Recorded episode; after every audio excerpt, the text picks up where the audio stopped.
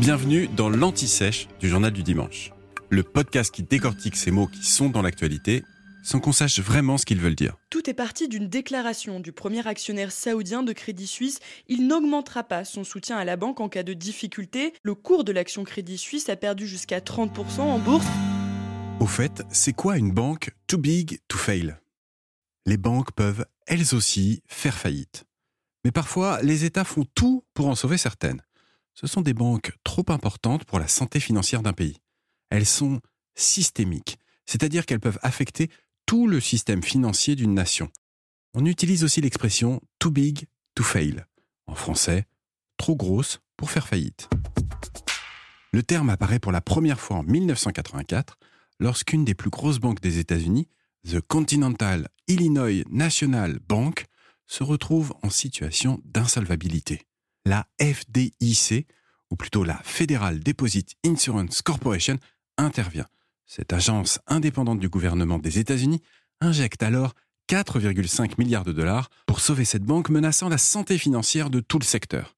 Stewart McKinney, qui est membre du Congrès américain, accuse à cette occasion le gouvernement d'avoir créé une nouvelle classe de banques, les too big to fail. Depuis, l'expression est utilisée pour qualifier ces institutions financières tellement importantes et interconnectées que leur faillite entraînerait des conséquences désastreuses sur l'économie internationale. Pour éviter une crise économique, les pouvoirs publics renflouent ces établissements quand ces derniers présentent un risque de banqueroute. On en a beaucoup parlé en 2008 lors de la crise bancaire et financière des subprimes, avec la faillite de la banque Lehman Brothers qui a ébranlé l'ensemble du système bancaire américain.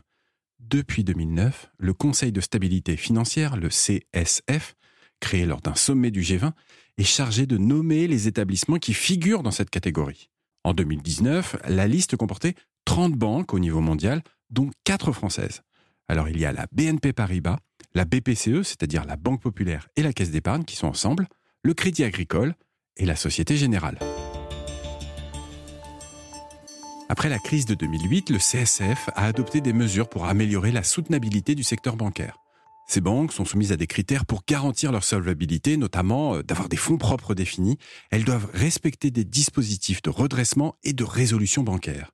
Le but est d'encadrer et de limiter les risques que peuvent prendre ces établissements qui se savent protégés de la faillite par les banques centrales.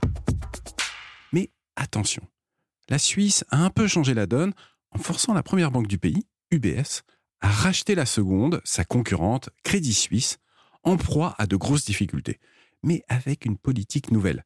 Le prix d'achat a été cassé, bradé. Le but, sauver les clients, quitte à ce que les actionnaires perdent de l'argent. Le too big to fail n'est pas une garantie pour tout le monde. Vous venez d'écouter l'Anti-Sèche du Journal du Dimanche, le podcast qui répond à la question que vous n'osiez pas poser. Je suis Vivien Vergniaud et si vous avez aimé ce podcast, mieux si vous voulez écouter d'autres épisodes préparés par la rédaction du JDD, c'est facile. Abonnez-vous, suivez-nous, c'est gratuit.